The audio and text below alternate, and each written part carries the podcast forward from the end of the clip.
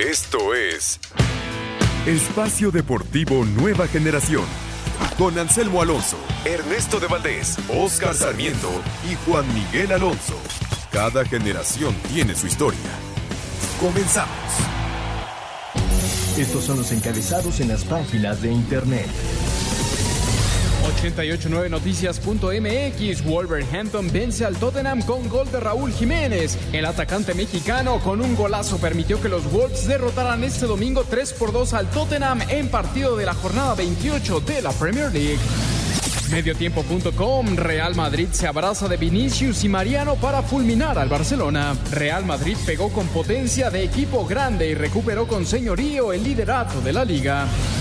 Marca.com, Rafa Márquez afirma que no pasará mucho tiempo para que la MLS supere a la Liga MX. El exfutbolista mexicano fue contundente y aseguró que la Liga de los Estados Unidos no tendrá que esperar mucho tiempo para ser mejor que el torneo mexicano, por lo atractiva que se ha convertido en diversos aspectos. ESPN.com.mx Tri Sub-20 avanza a cuartos de final de premundial femenil. El Tri femenil logró su boleto a los cuartos de final luego de humillar 12 a 1 a su similar de Granada.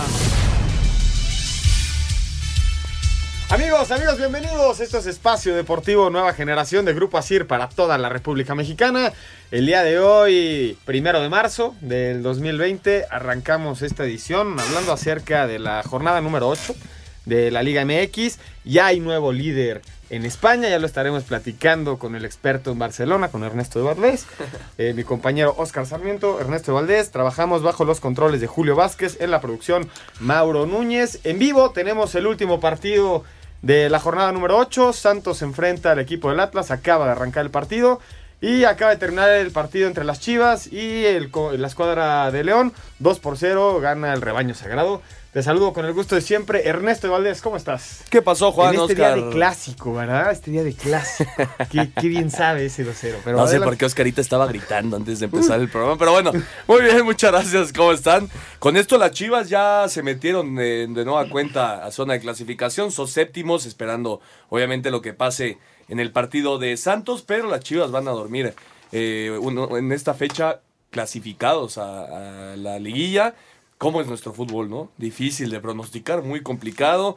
Eh, algunos partidos eh, me parecen sorprendentes en esta, en esta jornada. Y el tema de Rafael Nadal, claro. tres veces campeón en el abierto mexicano de tenis, allá en Acapulco. La verdad, un espectáculo lo del español, que bien se corona en, en nuestras tierras y por tercera vez es campeón. Y veremos qué pasa ahora con, con este torneo de, de Acapulco. Lo quieren convertir en un Masters 1000 que me parece sería un golpe, un golpe fuerte para que vengan más jugadores del estilo de Rafa Nadal. ¿no? Es el proceso que todo organizador de eventos quiere en, en, en, cuanto al tenis se refiere, subir de 500 a 1000 para tener más importancia, más peso y justo buscar más figuras que lleguen a tu... Y, y de hecho ya se está construyendo el nuevo claro. estadio. En la, la, misma zona de Diamante de Acapulco eh, ya se está construyendo el nuevo estadio justamente para tener el aforo necesario para, para poder ser un, un ATP 1000. Oscar Sarmiento. ¿Cómo estás? Te noto contento, a pesar de que nos metieron tres goles el día de ayer. Pero hoy salimos victoriosos. ¿Viste cómo Ernesto lo saludé hablando del clásico y me cambió el tema completamente a tenis? Y que las chivas ya están en zona de clasificación. ¿Cómo estás, Oscar? Primero que nada, ¿qué tal, amigos? Muy buenas noches, Juan Ernesto. Bien. Eh, buen partido hoy, el que se vivió a las 2 de la tarde en el Santiago Bernabéu. Me parece que sí, el primer tiempo sí es muy superior el Barcelona. Y en el segundo tiempo me parece que algo raro. De la nada el Barcelona dejó de hacer cosas. Y, y, realmente en momentos específicos el Real Madrid despierta. Me parece que el, el 1-0 es un error portero terrible. Gol en su poste. Y ya le, el 2-0 ya es. Ya Se es. todo el primer gol. Sí, Finalmente Piqué la desvía. De sí, pero va pegado al poste. Yo hoy vi algo que no le había visto es... a Lionel Messi fallar en, en muchos partidos. Dos manos a mano. Sí. También es una palomita del portero, ¿no? No, no, obviamente, pero te, te, habla de un jugador que por lo general cuando va el mano a mano termina en gol. Cuando, cuando Lionel Messi no anda, el Barcelona no anda, hay que decirlo. Pero es que el, cuando el Barcelona... no brilla, Lionel Messi no brilla ninguno más del Barcelona. Por eso, es, es, es a lo que voy. Sin duda el Barcelona se ha vuelto un equipo eh, que depende totalmente de lo que haga Lionel Messi en la cancha. El día de hoy, como bien dices, el argentino tuvo las oportunidades, es siempre el que agarra el balón, el que intenta crear. Estuvo frente a la portería en dos ocasiones eh, la abuela. Hay otra más que iba solo eh, contra Courtois. Y Marcelo lo alcanzó por velocidad, algo también muy raro. Marcelo ya no es un tipo Tan eh, rápido. tan veloz como sí lo es Lionel Messi todavía. Pero ahí Griezmann- demostró que sí es. No, En esa jugada sí lo demostró. Creo que Messi no controló bien el balón y por eso le gana, le gana esa, esa Es una partida, gran esa barrida. jugada. Es una gran barrida. Griezmann también tuvo la oportunidad en, eh, al principio de- del primer tiempo dentro del área. Y en el segundo, como dice Oscar, el Barcelona se apagó completamente. Eh, obviamente, más por lo que hizo el Real Madrid que lo que dejó de hacer. El Madrid salió con todo, salió con, con mucho carácter hacia adelante y con un Vinicius Junior que se echó el equipo al hombro. Puede hacer o bien o malas cosas, pero este joven de 19 años es hoy por hoy el mejor jugador del Real Madrid en, En en ofensiva. delantera, ¿eh? en, en ofensiva. Al final, la única jugada en la que Vinicius Junior quedó en un mano a mano, no contra Semedo, sino con otro jugador que fue Braithwaite, que acababa de entrar a la cancha, le gana la partida, tira el, eh, bueno, saca un tiro, la desvía Piqué, y bueno, para mí no hay ningún tipo de error de Ter Stegen por, por el desvío. ¿no? ¿Sabes dónde está el error? El lateral se come el pase de cross entre las líneas. Nelson, es exactamente. es la jugada. Nelson Semedo sale con Karim Benzema, lo acompaña hacia adelante y ahí le tira el Sí. balón filtrado. Creo que aparte le estaba diciendo a, a Vinicius, vas, vas, vas. Le marcó el Sí, pase le- le- Tony le la que no jugó, por cierto, a mitad de semana contra el Manchester City y es sin duda el orquestador de este equipo. No, y, y no juega por- justamente porque tenía este partido. ¿Tú crees que por eso lo decidió? sí Porque. Modric también es otro tipo que tiene que Mira, estar, ¿no? Después de- del partido de Champions, lo que declara Zidane que fue un movimiento táctico. No, no indagó más, no profundizó más. Yo interpreto que no lo quiso arriesgar a Tony. A ver, una pregunta. A ver, tema de Vidal. ¿Cómo ven la calidad de Vidal? ¿Ha bajado su nivel? Es- ya es un tipo veterano, ya no Eso tiene es- la misma claro, velocidad. claro, claro. La garra te la deja siempre el chileno en la Pero cancha. Pero no pones en duda garra. su calidad, No, no. Pero hoy no se le ve esa garra. híjole, yo creo que sí, Yo Oscarito. En ya, el le, ya le pesa, tiempo- ya le pesa. En el segundo tiempo no. Y físicamente ya, ya le costó. le Por, costó. por el- claro, por el tema físico. Esa es la primera. A ver, y la segunda. eh, hoy con la victoria que hace el Real Madrid, muy importante, porque era ya algo importante, pero ya tenía rato que no ganabas en tu estadio contra el, contra el Barcelona. ¿Sí? Venías de empatar y perder, o sea, eh, tenías focos rojos. Sí. Y yo te pregunto, lo vivido el miércoles en la Champions, con esto dejas un poco sabor diferente. Yo creo que en la Champions estás eh, Muy complicado. Se en complicó. Estás en knockout. Híjole, yo no, no descarto No, nunca a un ya- equipo como el Real Madrid. Exactamente. Pero sí le va a costar muchísimo. Son dos goles de, de visitante. Vas perdiendo la eliminatoria. Tienes que meter mínimo dos. Y sobre todo no juega tu, tu referente, ¿no? Tu Sí. capitán, Sergio Ramos, que se hace expulsar. Ya es Sergio Ramos, el máximo expulsado en la historia del Real Madrid, de la Liga Española y de la UEFA Champions League. Así nada más. Eh, me parece que ahí se equivoca Sergio Ramos. Sí. Va a dejar sin, sin un jugador muy importante a su equipo. Pero es uno de lo los tipos que más ha alzado, ¿eh? Yo, yo Sí, creo que cualquier central que hubiera estado en la posición de Ramos le hubiera tocado el, el hombro a Sterling. Yo también. Cualquiera, Yo ¿eh? El que sea. Porque no, no fue una falta mala leche, no, no le tira un golpe, no le llega por atrás. Simplemente le tocó cubrir una zona donde estaba aprovechando el del Manchester City, lo toca y fue de esas faltas prefabricadas donde el delantero aprovecha su posición, se deja caer y listo. Bien Sí, sí, expulsado, se acaba. Pero sí es una baja muy importante para el Real Madrid. La última pregunta que tengo sobre este tema del Barcelona, se hablaba mucho de el, que el cambio que necesitaba el Barcelona dentro de, de esa fundación, de, de ese equipo, era el tema psicológico, ¿no? Por, por eso sale el, el técnico pasado. ¿Le ves algo distinto con Setién? Pues, eh, O sea, ¿le ves una mejora al Barcelona? Sí, yo creo que sí, Sí. En, en lo táctico, en, en el fútbol. Me parece que, que el equipo ha recuperado esa esencia de, de tocar mucho el balón, de, de- de tener la posición, pero le está faltando, sin lugar a dudas, eh, materia, materia prima, le faltan jugadores. La lesión de Suárez en el momento que vino a llegar le ha pesado muchísimo al Barcelona. Contrataron a, a a Martin Braithwaite. Es un buen jugador, pero vamos, no es, no es del nivel de, de Luis, de Luis Suárez, ¿no? Hoy entra, a la primera que hace prácticamente es gol, y la segunda eh, oportunidad que tiene de participar en el partido es el gol del Real Madrid, es una y una. Al final, eh, cuando, cuando Messi no está, insisto, el Barcelona no va a estar. Y cuando Messi se vaya del Barcelona, entonces sí, agárrense, porque va a ser una caída trepidante para el Barcelona. es la salida del mejor Hoy me parece de la que, que, en el segundo tiempo gana la banca del, del Real Madrid. Obviamente, eh, vamos, no, no, no, no me refiero a que lo gane en cuanto a goles, en cuanto a, finalmente. Mariano sí hace la diferencia. Pero la, la banca del Real Madrid, los cambios son Luka Modric, Vázquez, que a mí en lo personal no me gusta absolutamente Y no ha venido jugando Y ha venido jugando. Y Mariano Díaz, que, que son los primeros tres minutos que juega en todo el, el campeonato y anota, ¿no? Pero del otro lado es Braithwaite, Ansu Fati. No le puedes dar la responsabilidad a Ansu Fati a un niñito de, de 16. cambiarte las cosas en un clásico. Y bueno, Rakitic- pero por algo lo tienes ahí, No, no, lo tienes de chocolate. Por eso, pero Y a ha lo que voy- demostrado A lo cosas que voy es que la diferencia de plantel hoy por hoy, Sí. Real Madrid y Barcelona, sí es, sí es y eso de importante. que el Real Madrid también sufre muchísimo de lesiones, ¿eh? También no está No, por supuesto, por supuesto. Bueno, vamos a escuchar la información y las palabras que dice Zidane, Vinicius Jr. y Quique Setién después de esta victoria del Real Madrid que ya es líder en el Clásico de Clásicos.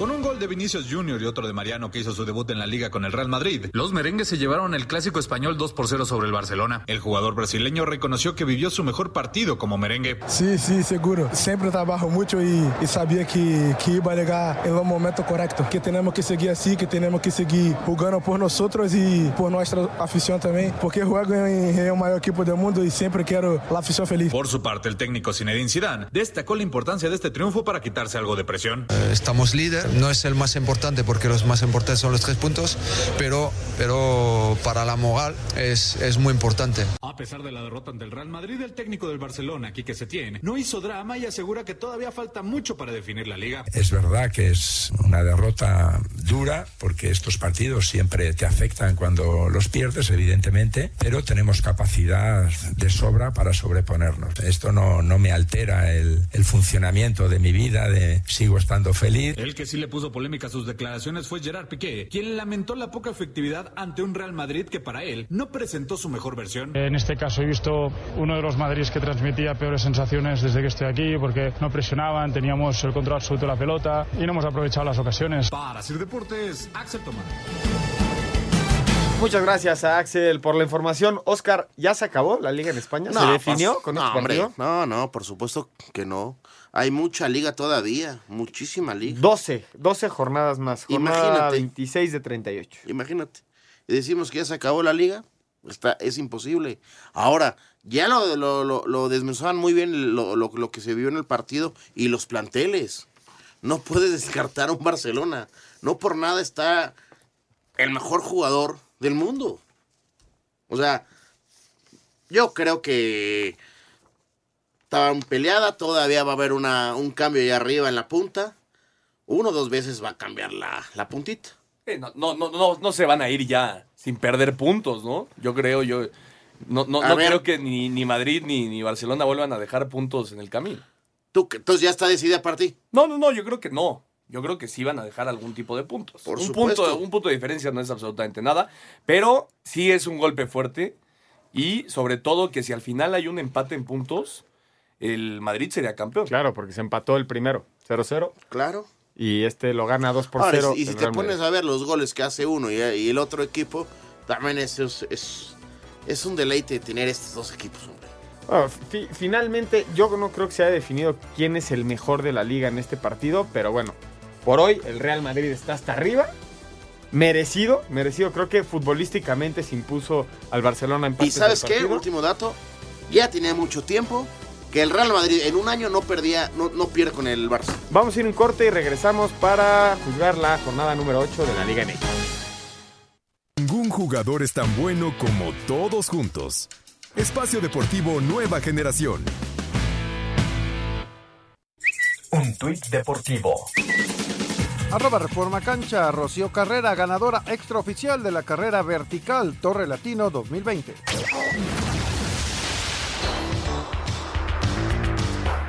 Actividad de los futbolistas mexicanos en el extranjero, en Inglaterra, jornada 28, Raúl Jiménez jugó los 90 minutos y le dio el triunfo a su equipo al marcar el tercer tanto en la victoria del Wolverhampton 3 a 2 ante el Tottenham. Aquí sus palabras. Hola a todos, estoy feliz por esta victoria aquí en Londres. Tenemos que seguir adelante y gracias a todos los fans. En España, jornada 26, Andrés Guardado fue titular y salió de cambio al 82, además fue amonestado. Diego Lainez no fue convocado. En la derrota del Real Betis 1 a 2 ante el Valencia, Néstor Araujo jugó todo el partido y vio tarjeta amarilla en el empate a cero del Celta ante Granada. El Leganés dirigido por Javier Aguirre cayó 0-1 ante el Alavés. Por lesión Héctor Herrera no fue convocado. En el empate a 1 del Atlético de Madrid ante el Español. En Italia, jornada 26, Irving Lozano se quedó en la banca en el triunfo del Nápoles 2 a 1 ante Torino. En Holanda, jornada 25, Eric Gutiérrez se quedó en la banca en el empate a 1 del PSB ante el Feyenoord, al igual que Edson Álvarez en la derrota del Ajax 0-2 ante la AZ Almark. En Portugal, este lunes, Jesús Tecatito Corona y el Porto se miden a Santa Clara. Asir Deportes, Gabriel Ayala. Regresamos a Espacio Deportivo Nueva Generación. Ahora sí arrancamos con el análisis de la Liga MX. El día de ayer, yo creo que en el, resultado más sorprendente de toda la jornada, el Necaxa se impone en la cancha del Estadio Azteca 3 a 0. Al minuto 21, Mauro Quiroga se adelantaba al marcador. Al 26, de nuevo Mauro Quiroga. Y al 85, Juan Delgado sería el, el, que metería el tercer gol, hablar acerca de las dos expulsiones que tiene a lo largo del partido la, a las Águilas. Al minuto 15 expulsan a Bruno Valdés por un pisotón y Santiago Cáceres por una entrada por la espalda. Termina el, el juego 3 por 0, pierde las Águilas del América. Oscar Sarmiento, ¿cómo viste el juego? A ver, los primeros 15 minutos, un partido muy parejo. Eh, incluso con más posesión América, sin llegar a, al arco rival. Y después viene los temas de desconcentración de los jugadores. O sea, Bruno Valdés no puede llegar así. No, no, no puede entrar a disputar un balón así. Miguel Herrera dice que, que, no tiene eh, la intención. Que, que él va y se cruza y lo pisa. Puede Pero- ser, puede ser que se le cruce, puede ser esto, pero está el contacto. ¿A- ¿Alguna hoy duda? por hoy. ¿Alguna duda No. de que las dos, la de Cáceres y la de Bruno Valdés, fueron expulsión? En la segunda puede haber algo. En la se- sí, estamos medio que- quisquillosos. Estás quisquilloso en la segunda. En la segunda, porque hay una falta A antes. ver, argumenta. Hay una falta antes, un pisotón, que no marca el árbitro. Sí, Me cubriendo el balón. Sí. De hecho, pisan a, a Aguilera. que Aguilera. estaba marcando. Exactamente. Si tú petas ahí la falta, ya, es la, ya, ya esa es otra jugada. El jugador cuando, cuando escucha un silbatazo se para. Y ya no llegas a eso, a, a- esa jugada tardía. Eh, me parece igual, digo, al minuto 5 hay, un- hay un penal clarísimo sobre Viñas. Que no se revisa. No se revisa. Y era penal. Sí, un jalón ahí en una llegada de, del América al inicio. Ahora, eh, ¿molesta cómo pierde el América? Sí, porque hay formas de perder un partido. Y más, dos partidos de local, perdiendo de esta manera por tener jugadores menos, terminan metiéndole tres goles al América. Y además, lo raro es que el Necaxa eh, rompe una racha de tres derrotas consecutivas. Un equipo que no había funcionado del todo bien. El Necaxa se planta en el Estadio Azteca y, y gana 3-0. No es un resultado que esperabas, Ernesto. No, se condiciona el partido, Sí. sin lugar a dudas. Pero, pero, pero yo creo que también cuando tú ves la alineación del América con la de Necaxa, dices, ah, caray, no va a ser un, un partido muy superado por el América. No, no, no. Porque si vemos la alineación, eh, con sorpresas. Con Román Martínez, el chavito. Exactamente. Entonces, y tú ves al Necaxa completo. Ahora, tienen un goleador ahí. El Necaxa tiene un goleador. Quiroga Sí, es un jugador. Quiroga. Sí. Claro que es un goleador, un tipo que te marca diferencia. Y con esos momentos, con, con esas, a- para aprovechar los espacios, hoyos que América dejó, pues fácil. Ojo, eh. Eh, en algunos programas ayer en la noche decían que el segundo gol es fuera de lugar. No, no, lo dudo. Lo dudo. Me parece que Escobosa entra, entra para habilitar a, a Quiroga. Y bueno, se revisó en el bar, obviamente, ¿no? Se revisa en el bar. Algunas sí, otras no. Cuando, yo- yo cuando creo quieren la revisan. Lo que le espera a la América después de esta derrota de, Cruz Azul, es Cruz Azul. durísimo, porque el siguiente juego es Pumas. Pumas, Cruz Azul. Azul. Y después León. León y Santos. Sí, está bien. No, co- y Toluca. Y Toluca. No, complicadísimo. Lo que viene para el América es muy complicado. Además, eh, hay que decir también lo del Atlanta United. También va a tener que jugar entre semana Sí, sí. la Conca Champions. A ver, Y muy mermado el equipo, ¿eh? Pero, muy mermado. pero ¿por qué decimos que está complicado y el torneo? El América está empatado en puntos con Azul, en la punta. No complicado, el América va a estar entre los primeros ocho. Tiene no que hacer duda. América hacer di- 11 puntos es que para no, estar eso- esa es la calificado. duda. Solo que lo que le, lo que le queda del torneo, Es los próximos complicado, cinco viene, viene- viene un calendario difícil para el América. Exactamente. Que va a estar, va a estar. Yo estoy seguro que el América va a estar entre los ocho. Partidos importantes, contra Tigres le gana un 0, a Monterrey le gana un 0. En partidos importantes el, el equipo ha respondido. Sí, pero está muy mermado ahora sí, Oscar. Muy mermado. Tiene ¿Cuántos jugado- jugadores tiene lesionados, expulsados? Mira, yo yo no, tienen no seis, creo que esté mermado, Ernesto, porque después, antes de esta derrota tenías una cuatro victorias consecutivas. Y No, calificaste mermado me refiero a, a bajas. Al plantel, al plantel. Son, Pero aún así. Ahora o sea, súmale a Bruno Valdés y súmale a, a Santiago Cáceres para el próximo partido. ¿Quién va a jugar en el América? Regresará Córdoba seguramente a, a ser titular, que Giovanni. es importantísimo. Estará Giovanni. eh, pero fuera de ahí, ¿quién va a jugar en el. América? ¿Sabes que le, le convino al América este cambio de horario? Juega el viernes a las 8 de la noche contra Pumas. El viernes a las 8 de la Le noche. convino demasiado eso. ¿Por qué? descansar el previo. Claro, descansas previo para jugar contra el Atlanta. Vamos a escuchar las palabras de Poncho Sosa y de Miguel Herrera. América tuvo otra desastrosa noche en el Estadio Azteca luego de caer 3 por 0 ante el Necaxa. El técnico Miguel Herrera aseguró que las dos expulsiones fueron determinantes para que se diera este resultado. Si el fútbol es difícil con un hombre menos, pues con dos es mucho más. Y perdiendo 2-0, pues con dos es mucho más. Te arriesgas a cualquier error y pues que te puedan eh, hacer otro gol. Y, tiene la suerte de que justo cuando patea le pega uno de nuestros defensas, la defensa se la desvía Memo. Entonces, para mí hubiera sido muy fácil decir, dos líneas de cuatro y no salgan, que la jueguen ellos allá atrás. Sí, ellos tampoco estaban interesados en atacar. La verdad es que la de Bruno yo creo que pisa al jugador porque justo él se va a reapuntear la pelota y, y Bruno va dando el paso. No es una jugada artera.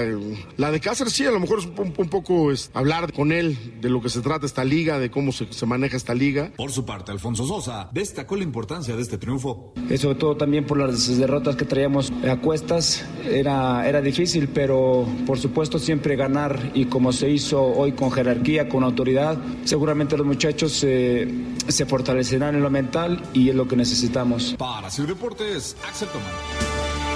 Muchas gracias a Axel. No creo que sea de preocupar este resultado. Recuerdo uno muy parecido, Oscar. La temporada pasada, cuando el América pierde con Atlas 3 por 0, que se armó un broncón igual en el Estadio Azteca. Y después de eso, nos mantuvimos de la segunda a la quinta posición durante todo el torneo. América ha, ha manejado esto. Buen- buenos este, resultados en tabla general. Eh, a ver, el torneo pas- pasado, ¿cuál fue el desastre? Atlas te gana 3-0, eh, Cruz Azul te gana 5-2. El No, no. equipo llegó a la final, estuvo nada de ser campeón.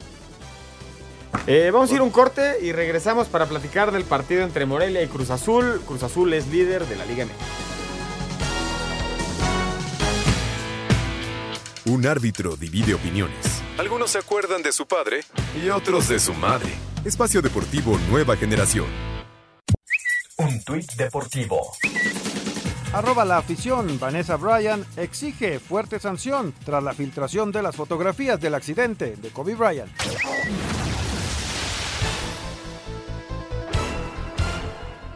Muchos goles mexicanos en el inicio de la campaña 2020 de la Major League Soccer. En el debut de Javier El Chicharito Hernández, el Galaxy de Los Ángeles empató a uno con el Houston Dynamo. Jonathan Dos Santos no tuvo actividad por estar lesionado. Escuchamos al Chicharito. Bien, bien, contento, aunque en lo personal contento de empezar. Tuvimos un punto en una cancha muy complicada, pero bueno, creo que debemos eh, mantener un poco más la dinámica y el ritmo que mostramos los primeros 15, 20 minutos, justo cuando cae el gol. Creo que fue lo que, lo que nos perjudicó más. Qué irónico es, pero nos perjudicó hacer el gol pronto. Osvaldo Alanís metió un golazo de tiro libre en la igualada dos tantos entre el San José Earthquakes y el Toronto FC. Alan Pulido se estrenó con una anotación en la victoria del Sporting Kansas City sobre el Vancouver Whitecaps de 3 a 1. El MVP de la Major League Soccer en el 2019, Carlos Vela, inició a buen ritmo y festejó su cumpleaños cumpleaños con un gol en el triunfo de Los Ángeles FC sobre el Inter de Miami de 1 a 0. Rodolfo Pizarro jugó todo el encuentro. Para Sir Deportes, Memo García.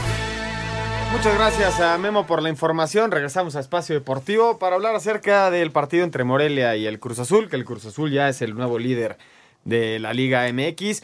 4 por 0, gana la máquina. Eh, se va 3 por 0 eh, la máquina con tres goles de con dos goles de Jonathan Rodríguez al 7 al 49 al 43 Elías Hernández después vendría la respuesta de Morelia con Martín Rodríguez al 71 Aldo Rocha se acercaba al 84 y cuando parecía que Morelia presionaba Orbelín Pineda al 95 con un, un gran gol, una gran definición. Termina el encuentro 4 por 2, Cruz Azul líder. Sí, Villafañas tuvo el, el 3 por 3 Yo no entiendo cómo no la metió. ¿Cómo la dejó ir? Eh, un partido que no, no se le vio haber complicado a- al Cruz Azul. ¿Sabes qué? Sin portero. Cabecita, sí, sí, portero. Cabecita Rodríguez es hoy por hoy, sin lugar a dudas, el mejor jugador de, Sí, de la máquina de Ciboldi. Más que Elías Hernández, también Sí, está sí, muy no, bien. para Elías. mí el cabecita es, es hoy por hoy el mejor. Es el goleador junto se, con Guiñac. Se siente, se siente muy bien trabajando con, con Siboldi. Eh, se adelanta muy rápido la máquina en el partido. Después viene el gol de, de Elías. El penal me parece dudoso. A mí me parece que no es el, el penal de, del Cruz Azul. Pero bueno, se, se marca. El Shaggy lo arrolla. ¿Se te hace? Yo, creo que Shaggy se queda parado No, lo y lo va a chocar. Yo creo que sí es penal. penal. Bueno, así, así lo ven ustedes, ¿no? Ah, estamos mal que lo así. No, no, para nada.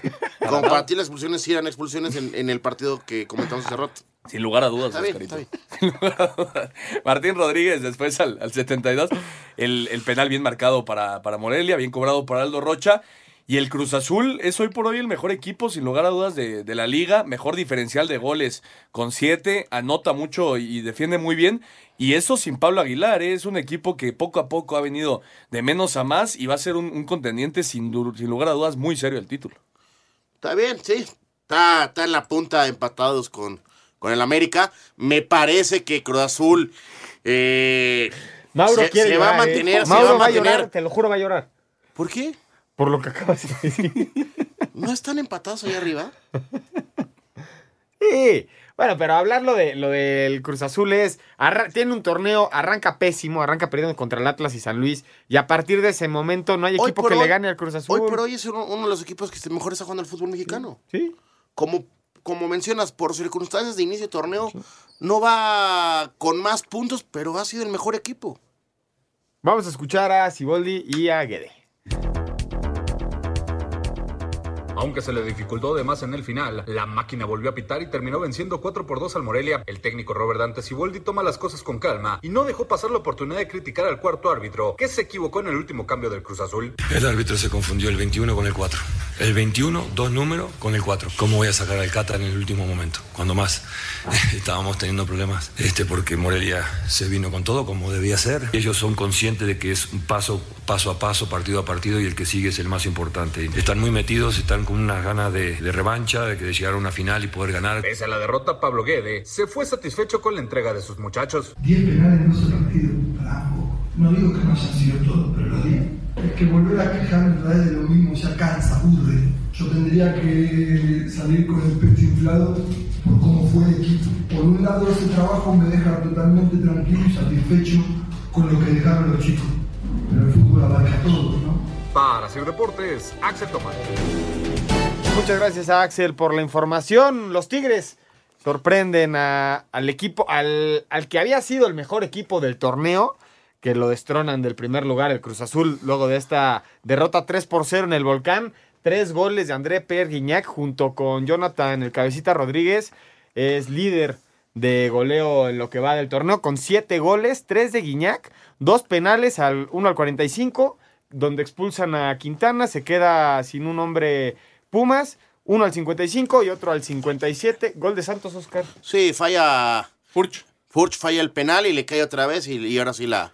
Penal la- claro, ¿eh? Sí. ¿Qué minuto va Ernesto? Ya va a acabar el primer tiempo, está el 48. 1 por 0 gana Santos al equipo del Atlas. Regresando al tema de Tigres, tres goles de Guiñac se imponen ante el que era el mejor equipo del torneo, Ernesto. Sí, 11 contra 11 era mucho mejor Tigres, tuvo muchas más eh, oportunidades de gol en los primeros 45 minutos y cuando viene la jugada de la expulsión y al mismo tiempo penal y gol de Iñak, un minuto antes de acabar la primera parte, ahí fue donde se acabó el partido para Pumas. Todo el segundo tiempo fue mucho mejor eh, Tigres. Viene otro penal, los dos muy bien marcados, me parece, Sí, por sí, parte bien del cobrados. árbitro, muy bien cobrados por Iñak. Y el tercero, bueno, ¿no? Qué Una obra de arte de, de Iñak. El francés, 150 goles con Tigres, es el máximo goleador en la historia de los equipos regios. Tú lo decías la semana pasada, ¿ya despertó Tigres? ¿Ya despertó Tigres? Ahora sí.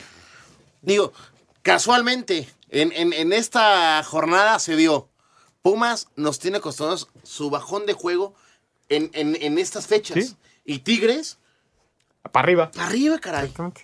Vamos a escuchar a Michel y a Guido Pizarro. Michel González, técnico de Pumas, evitó opinar del árbitro Jorge Isaac Rojas, que les marcó dos penales y expulsó a Luis Quintana en el estadio universitario. Sobre André Pierre Guignac, quien con los tres goles dio la victoria a Tigres, comentó. Eh, yo creo que el tercer gol de Iñak demuestra lo que significa y el lujo que tiene el fútbol mexicano teniéndolo aquí. Yo jamás hablo de los árbitros. Los que están en las conferencias de prensa que yo estoy, jamás hablo de los árbitros, pero se ve que ser educado, no molestarles y nada por el estilo, tampoco da resultado. No voy a hablar, pero indudablemente lo que ha pasado en la segunda parte ha sido ha formado parte del espectáculo como el segundo penalti también. Mis jugadores no bajan la cabeza porque fíjate con todas las cosas que nos han pasado y han seguido dándola hasta el final. Con tres goles, dos de penal, André Pierre Guignac en el estadio universitario dio el triunfo a Tigres sobre Pumas y sigue imponiendo marcas en el fútbol regiomontano. Ser el rey goleador con 125, superando los 121 que tenía el Chupete Suazo, goleador de Rayados en el retiro. Para Guido Pizarro, el francés, Sí, que no, no, no deja de sorprendernos. Creo que el tercer gol fue un, gol muy bonito. Pero como siempre remarcamos, eh, sigue teniendo la misma hambre de, de seguir logrando cosas, tanto individual como colectivamente, y eso es lo más importante. Ojalá que lo sigamos eh, haciendo sentir cómodo para que tenga las chances y que su calidad la brinde para el equipo. Hicimos un, un buen partido, donde un rival que el primer tiempo también compitió, hasta que le hicimos el primer gol, que tuvo la expulsión. Contento porque el camino que vamos tomando es el que queremos. desde Monterrey, informó para CIR Deportes Felipe Guerra García. Muchas gracias a Felipe Guerra García por la información. El partido entre Toluca y el equipo de Monterrey se impone eh, el equipo de Toluca 2, 2 por 0 con goles de Leo Fernández y, y Michael Estrada al 76 y al 61. Un partido donde no parecía que el Toluca iba a anotar en, en ningún momento de, del proceso de este partido. Es más, Monterrey tiene unas 10 jugadas de gol. Le anulan un gol, de hecho, al Monterrey, que salen furiosos por el arbitraje. Nuevamente, creo que ya está, bueno, siempre ha estado de moda enojarte con el árbitro, pero en esta ocasión el Toluca saca, saca avante un resultado muy bueno ante un equipo de Monterrey, aunque esté hasta abajo de la tabla y esté pasando por un mal momento. Un resultado que no merecía, pero son tres puntos que le saben a Gloria Chepo. No, bueno, eh, del lado del Toluca es, es respirar ya, sal- salir de, de que no ganabas en tu estadio y que tenías ya la presión, era importantísimo. Las formas a veces no son las correctas, lo has mencionado muy bien. Monterrey fue superior, Monterrey generó jugadas, le anulan goles. Eh, Es otro Monterrey, en cuestión de funcionamiento hablo. Yo creo que es muy distinto a lo que le habíamos visto al Monterrey, un Monterrey que no llegaba, que se que en media cancha lo cortaban muy fácil. No no ha concretado el gol, pero hizo fácil unas 10 jugadas de gol. sí, no, no, no, y, y en otros partidos Monterrey no ha jugado mal. Sí, que, para no las, que las no las metes de otra cosa. Bueno, no, Que- no, no arranca que- con un buen con un, con un buen juego, ¿no? Van ocho jornadas, vas en último lugar, tampoco es que, que ha jugado muy bien. Yo, pero a ver, una cosa es jugar horrible y otra. no, digo horrible que digas, no, este equipo no, no le ves. Pero en, en algunos partidos, tú dices, ¿cómo no la mete? Le ha faltado la Monterrey? definición. Cuando fallan tus centros delanteros, sobre todo Funes Mori, que el torneo pasado, y bueno, en todo lo que lleva en Monterrey no falla. Hoy falla, eh, perdón, el viernes falla tres, cuatro jugadas de gol. Vincent Janssen eh, tampoco tiene, tiene la. eh, no, no anda bien tampoco el, el holandés, perdón. Cuando no anotan tus, tus centros delanteros es imposible ganar partidos. Le pasó a Monterrey. eh, y bueno, el Toluca, por su parte, Leo Fernández está convertido sin lugar a dudas en uno de los mejores Sí. jugadores del torneo, el mejor del Toluca, y Michael Estrada sigue haciendo goles, anotó apenas con 3, 4 minutos en la cancha. Escuchamos al Chepo y a Mohamed después de la victoria del Toluca 2 por 0 frente a Monterrey. Duelo de desesperados, Toluca parece que le dio la puntilla final a las esperanzas de liguilla del campeón, luego de vencer 2 por 0 al Monterrey. Aunque el técnico de los Diablos Rojos, José Manuel de la Torre, destacó que por fin sacaron un triunfo de local, no quedó del todo satisfecho con el trabajo de sus muchachos. Lo que más me gustó fueron los goles, porque nos estaban haciendo falta, eh, estuvimos muy imprecisos, sobre todo el primer tiempo, fallamos muchísimos pases, pases sencillos. Teníamos que estar muy conscientes de que teníamos que ganar en casa, que de repente eh, las formas eh, a lo mejor no importaban tanto. Por su parte, Antonio Mohamed dejó ver que se despiden de la liga para enfocarse en la Copa. Que son remotas las posibilidades, nos quedan nueve partidos y tenemos que ganar casi todos. Es cuestión de ganar un partido para, para remontar y pensar en la Copa. Nosotros en la Copa tenemos chances y vamos con todo por ahí. Creo que Toluca se encuentra un gol, realmente sin haber hecho nada en todo el partido y nosotros tuvimos cinco o seis opciones muy claras y no, no fuimos capaces de convertirla, de convertirla. No nos queda otra que, que ahora pensar en el partido de Copa. Para Sir Deportes, Axel Tomás. Muchas gracias a Axel por la información. Y el conjunto de Juárez vuelve a ganar como visitante su segunda victoria. Le quita el invicto como local al San Luis, que aún así, a pesar de, de la derrota, se mantiene en zona de clasificación. En caso de que gane Santos, ya pasaría al, noveno, al noveno lugar. 3 por 0 gana este equipo de Juárez que ha tenido un gran inicio. Actualmente está en, en la cuarta posición de la liga Oscar, 14 puntos. Al minuto 33 Bruno Romo, al 42 Fa- Flavio Santos y al 44 Darío Lescano. Sí, no, eh, lo dijiste muy bien. Eh, un equipo de Juárez que nos está sorprendiendo y San Luis dejó mucho que hacer.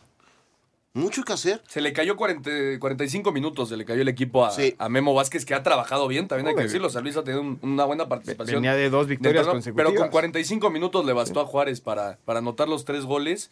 Y, y me parece que, que ¿Sabes Juárez qué? es de los equipos sorprendentes del torneo. Híjole, Ju- Juárez me parece que es un equipo muy ordenadito que sabe aprovechar lo que estás diciendo. Momentos específicos del rival donde se cae y donde él termina ganando aprovechando esos descuidos del rival. A mí me parece goleador. Sí, claro. Tiene buenos jugadores, pero a mí me parece que la plusvalía de Juárez recae con la intensidad que juegan y los atributos físicos de los jugadores. La continuidad que le dieron a Gabriel Caballero después de- del primer torneo en, en primera división es muy importante. Gabriel es un tipo que trabaja muy bien desde el ascenso y me parece que Juárez va, va a ser competitivo para cualquiera. Vamos a escuchar a Gabriel Caballero y a Memo Vázquez. Con goles de Bruno Romo, Flavio Santos y Darío Lescano, los Bravos de Ciudad Juárez derrotaron a domicilio al Atlético de San Luis 3 a 0 en el arranque de la jornada 8 del clausura, triunfo del cual habla el técnico Gabriel Caballero. Un gran triunfo, creo que era un partido dificilísimo contra un gran rival. Y bueno, veníamos de una derrota y también creo que fuimos muy efectivos. Fue un partido donde tuvimos a lo mejor 6, 7 opciones y metimos 3. Creo que el equipo fue contundente, hubo orden, aprovechamos los momentos de, de desorden o desesperación y nos quedamos con 3 puntos que nos siguen manteniendo en el, en el grupo de, de los primeros. Por su parte, el estratega de los potosinos, Guillermo Vázquez, reconoció que su equipo cometió muchos errores en este juego. Eh, me queda claro que el partido se definió en 15 minutos donde nosotros cometimos tres errores muy puntuales y que pues también son las tres jugadas que ellos tuvieron durante el partido porque a partir pues, ellos buscaron defenderse. No le quito mérito por haber hecho los goles, pero pues, el equipo en ese lapso pues perdió el partido. Asir Deportes Gabriel Ayala. Ningún jugador es tan bueno como todos juntos. Espacio Deportivo Nueva Generación. Un tuit deportivo. Arroba Sergio Ramos. Juntos hasta el final. A la Madrid. En la actividad de la jornada 6 en el ascenso, MX Dorado sigue sin ganar empata a 2 con Mineros, que mantiene el invicto y es líder con 18 puntos. Habla Víctor Mañón. Fueron desconcentraciones en el primer tiempo que nos costaron bastante, pero bueno, el equipo ha demostrado que tiene, tiene pegada y lo demostramos en el segundo tiempo. Empate sin goles en Cancún entre Atlanta y Mérida. Al igual que en Oaxaca, Alebrijes y Correcaminos. Zacatepec 2 por 1 a Cafetaleros que suma 6 derrotas. Celaya 1 por 1 con Tampico. Leones Negros derrotaron 3 goles por 1 a Cimarrones. Rodrigo Herrera, Asir Deportes. Muchas gracias a Rodrigo por la información. Regresamos a Espacio Deportivo. Eh, ya terminando casi la, jornada número 8 de la Liga MX. El equipo de Tijuana cae en casa. Es raro, ¿eh? Es raro que el equipo de Tijuana no tenga esa fuerza eh, localía. Un torneo que no le ha favorecido mucho a la escuadra de los Solos como local tiene ya dos derrotas, dos empates, solamente una victoria, en este caso el equipo del Puebla, que ya liga dos victorias consecutivas. Al Cuerda igual, floja para ¿eh? Quinteros, ¿eh? ¿Sí? Sí. Sí, sí, sí. Al, al igual que la semana antepasada que decíamos de Tijuana, que Chivas va y le gana bien, eh, no camina Tijuana en la cancha donde se hacían fuertes. Sí, donde ganaban y donde sumaban más puntos. Finalmente tiene una victoria en el torneo, sí es como local, pero fuera, fuera de su casa solamente ha sumado un punto, Ernesto. Sí, solo un punto para Tijuana, insisto, creo que Quinteros está ya a punto de ser cesado, si, si no es esta semana, eh, lo esperarán un partido más, porque sí, ya es insostenible lo de Tijuana, está teniendo una muy mala temporada y por parte de Puebla, buen gol, buen remate de, de Tabó y buenos puntos, ¿no? Se mete ya en la, posición 13 con 10 puntos, son dos victorias consecutivas para el, equipo camotero y me parece que, es un equipo que, le está haciendo justicia el fútbol, porque no jugaba mal, pero perdía los partidos. Ahora lo está haciendo eh, y de igual manera me parece que no juega mal y está sacando los resultados el equipo de Reynoso. Sí, es, es un equipo bastante ordenado y que finalmente tácticamente fu- funciona. Hablar acerca del empate entre Querétaro y el equipo del Pachuca. El Pachuca ya liga tres, tres partidos sin conocer la derrota. En este caso empata, los dos anteriores había ganado y por la escuadra del Querétaro ha tenido altibajos. De repente gana, pierde, gana, empata. Pa- parece que no tiene muy, muy definido el Querétaro cómo va a actuar y eso que arranca muy bien el torneo y, y ahorita ocupa la séptima posición de la tabla. Punto de oro en, en Pachuca para el Sí. Querétaro. Todo lo hace bien Ariel Nahuelpan. Está teniendo una gran temporada el argentino. Y por el lado de Pachuca, insisto, y lo dije la semana pasada, ¿qué va a pasar con este Pachuca cuando se vaya Franco Jara? ¿No? Es el que hace todo. Pues va a dejar de hacer goles. Punto. El equipo no va a ganar. Y en el último partido de, de esta liga, obviamente a- al terminar el partido de Santos que va arrancando el segundo tiempo, ganando 1 por 0 al equipo del Atlas, las Chivas, las Chivas se imponen a un, a un equipo bastante duro, a León 2 por 0 en su casa, Oscar. Y siendo superiores, Chivas jugando bien al fútbol, eh, me parece... A ver, habíamos dicho que tenía que hacer cuatro puntos, saca de 6-6. Sí, muy bien, Eh, muy buena muy, semana. muy bien para Luis Fernando, para su equipo de trabajo. Y mira, el, el club, la, la directiva, hay que les- la directiva castiga por códigos de, de, de- Conducta. de conducta antideportiva y no sé qué tanto. Chicote y Antuna, ¿no? Van a jugar a la participación. sub-20 y mira cómo juega Chivas. Y para que la coña apriete, JJ Macías con el primero del partido, ¿no? ¿Sabes qué? Importantísimo para Chivas volver a ganar en casa. El, el, el, parti- el último partido que habían ganado en casa fue contra Juárez en la jornada número uno. ¿Y contra quién? ¿Contra Juárez? No, no, no. ¿Contra quién Saque. este partido? Sí, Contra claro, León. contra León, contra el mejor equipo. También recordemos, eh, Chivas eh, contra Cruz Azul hace Y la 15 semana días. pasada lo dijimos, ¿eh? Que Chivas le podía pegar a León en casa. Sí. Yo veo ya muy difícil eh, motivar a León. El fracaso de media semana fue muy duro. Y la próxima semana tenemos Copa. Sí. Tenemos Copa MX, vamos a escuchar los enfrentamientos. Se juega martes y miércoles. Este martes en el caliente arrancan los juegos de ida de las semifinales de la Copa MX cuando Tijuana reciba al Toluca a las 9 de la noche a tiempo del centro de México. Se han enfrentado en seis ocasiones y todas en la fase de grupos con tres triunfos para los Diablos, dos para los Cholos y un empate. El equipo dirigido por el argentino Gustavo Quinteros tiene jugadores como Camilo Zambeso quien marcó cuatro goles en la fase de grupos, además de Carlos Higuera en la portería, Jordan Silva y Vladimir Loroña en la defensa, Eric El Cubo Torres y Ángel Sepúlveda en la delantera, jugadores que ha venido utilizando el estratega en la Copa. Aquí sus palabras. superar a Toluca y, y pensar en una final, sería fantástico. Así que necesitamos el apoyo de la gente. Se puede pasar por primera vez en la historia una final de Copa, así que el semestre no está todavía nada perdido. Tenemos cosas importantes por jugar. Mientras que el estratega de los Diablos, José Manuel Chepo de la Torre, cuenta con elementos como Alfredo Talavera en la portería, Richard Ruiz, Rodrigo Salinas, Javier Güemes, Michael Estrada, Pedro Canelo, que han llevado al equipo a la antesala de una final.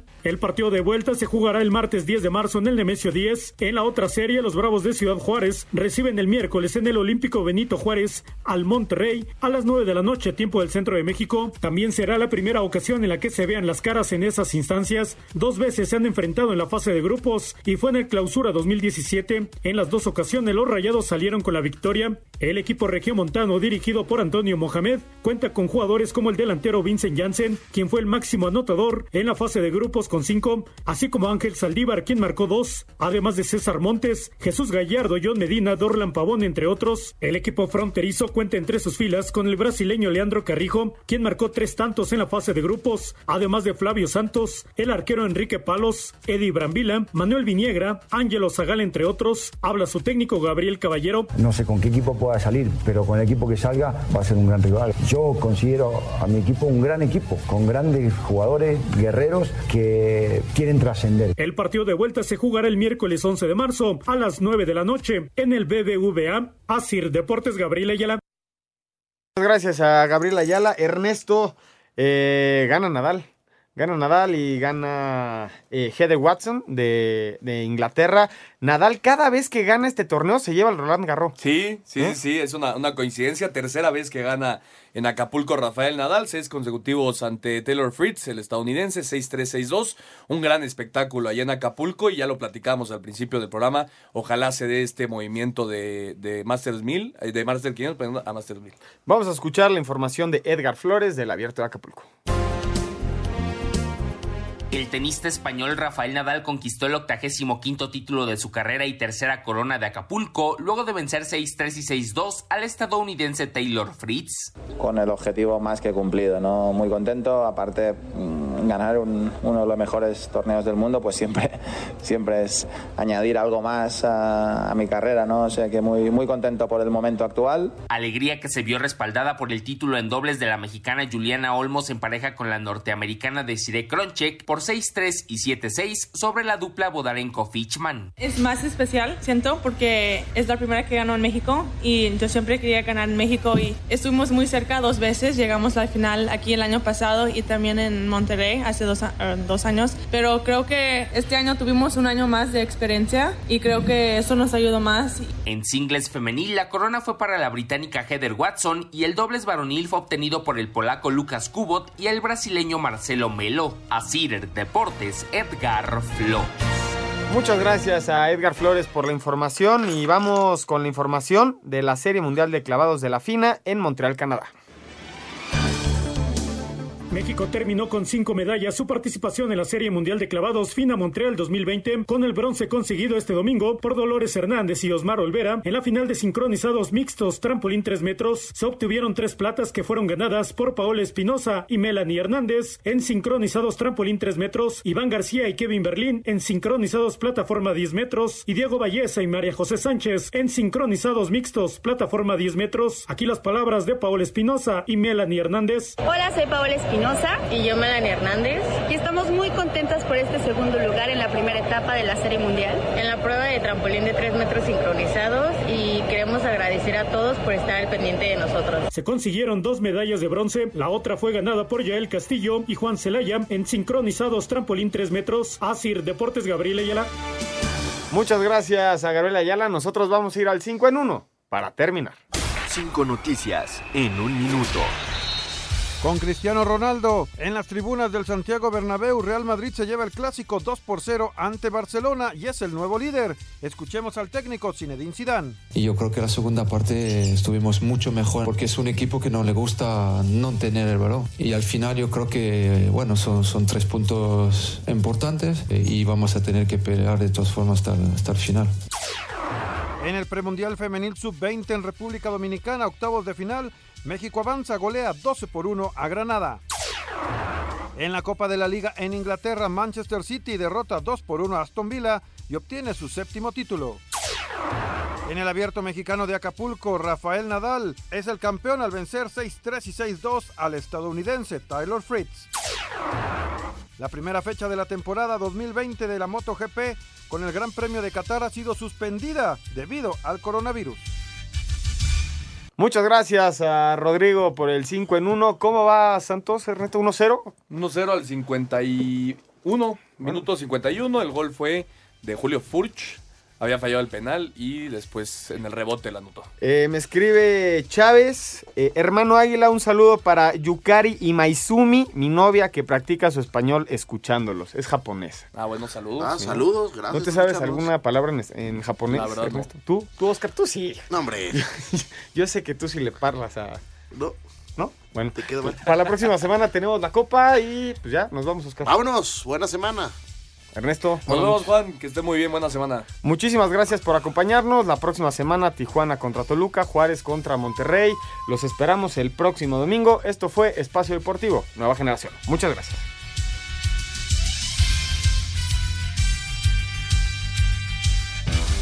Fútbol, béisbol, americano, atletismo, todos tienen un final. Termina Espacio Deportivo Nueva Generación. Escucha a Anselmo Alonso, Ernesto de Valdés, Oscar Sarmiento y Juan Miguel Alonso. Cada domingo de 7 a 8 de la noche por 88.9 Noticias. Información que sirve. Tráfico y clima cada 15 minutos.